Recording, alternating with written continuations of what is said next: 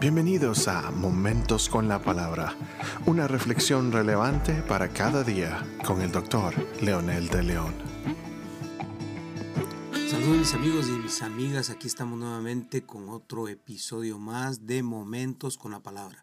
Hoy vamos a leer en el libro de San Juan capítulo 1 versículo 29 en la nueva versión internacional que dice, al día siguiente Juan vio a Jesús que se acercaba a él y dijo, Aquí tienen al Cordero de Dios que quita el pecado del mundo. Juan inicia su relato con uno de los poemas más hermosos, reveladores y centrados en el verdadero verbo preexistente, el creador del universo y de todo lo que vemos y también de lo que no vemos. Este libro es excepcional, uno de los más bellos del Nuevo Testamento por la manera en que describe al Hijo de Dios, el encarnado en la realidad humana para identificarse de manera plena con la humanidad. Lo describe como la esperanza, la luz, el verdadero hombre que entiende perfectamente a los seres humanos por cuanto se encarnó en uno de ellos. Toda esta descripción contrasta, pero se complementa con la declaración de Juan el Bautista, aquí tienen al Cordero de Dios. Para un israelita genuino o para los, los, judíos, una religión imperante, escribas y cualquier otro movimiento religioso existente dentro del pueblo de Israel, este era un claro y revelador mensaje.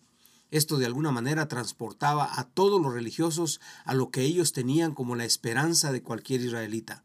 La palabra cordero significa no solo un animal, pero era un animal de sacrificio, el que el sumo sacerdote sacrificaba para perdón de los pecados. Y el libro que describe con todo detalle este significado es Levítico y lo recomiendo que lo lean si desean entender a perfección esta figura del cordero. Este es un relato que se cumple en San Juan el Bautista cuando él, como el último de los profetas del Antiguo Testamento, estaría procurando el camino del Señor. Luego describe su diálogo sobre el bautismo, la revelación de Dios, que es su Hijo amado, y otros detalles muy significativos para la fe de cualquiera que quisiera seguirle. Ya en la vida de Jesús, ¿qué significa entonces el Cordero de Dios? La primera figura es el Cordero Pascual. Cuando por la noche el pueblo salió de Egipto, el pueblo de Israel que estaba en esclavitud, el ángel de la muerte pasó de largo cuando vio la sangre en los dinteles, la sangre de este cordero que había sido inmolado, precisamente para librarlos de la muerte. Barclay dice que el bautista era uno de los eh, linajes de los sacerdotes por cuanto era hijo del sacerdote, por lo que él conocía muy bien el significado de un cordero que era inmolado para el perdón de los pecados. Este cordero entonces no entró a escena de la nada, es la única y exclusiva esperanza para el mundo. No hay otras posibilidades para la vida, salvación, perdón y, restauración de la humanidad caída. Fue muy claramente una revelación dada de parte de Dios directamente al mensajero que abrirá el camino del Señor.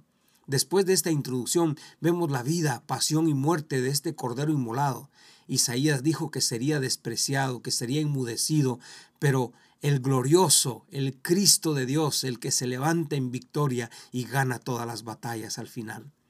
Jesús, a pesar de su muerte vergonzosa y una de las más malditas en su tiempo, es el enviado para esta tarea. Nadie puede llenar los requisitos. Todos son pecadores y están destituidos de la gloria de Dios, como dice Pablo más adelante.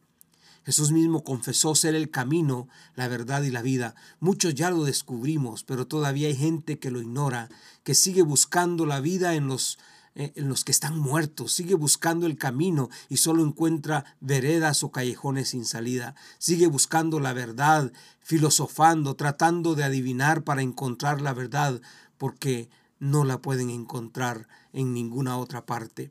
Entonces locamente buscan, desenfrenadamente buscan y lo triste es que siempre llegan a los mismos puntos de partida. ¿Por qué no mejor buscarla donde está? Jesús mismo declaró, Él es el camino eh, al Padre, esa eh, enemistad que el hombre tuvo con Dios en el huerto, por lo que ahora Él viene a restablecer esa amistad, porque Él es el camino al Padre. El hombre cuando pecó en el huerto del Edén despreció al Padre.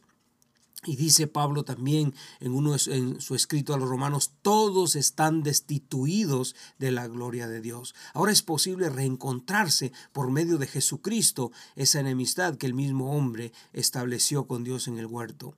Jesús sí es la verdadera vida. Él dijo, soy la verdad y la vida, soy el camino. No, yo no soy fanático religioso, soy un admirador de su gracia, de su perdón, de su amor y de su esperanza. Y si usted no lo ha experimentado, lo reto a que lo haga y verá que millones de los que hemos encontrado esta verdadera eh, eh, vida en Él, este camino, esta verdad, tenemos razón. Yo quiero invitarlo a que usted sea uno de ellos. Si no sabe cómo, simplemente ore conmigo diciendo, Amado Dios, gracias por enviar a tu Hijo al mundo y ser la esperanza de esta raza caída. Hoy abro la puerta de mi corazón y lo recibo como mi esperanza, mi Salvador y mi Señor personal. Jesús, gracias por entrar a mi vida, perdonar mis pecados de los que hoy me arrepiento. Amén.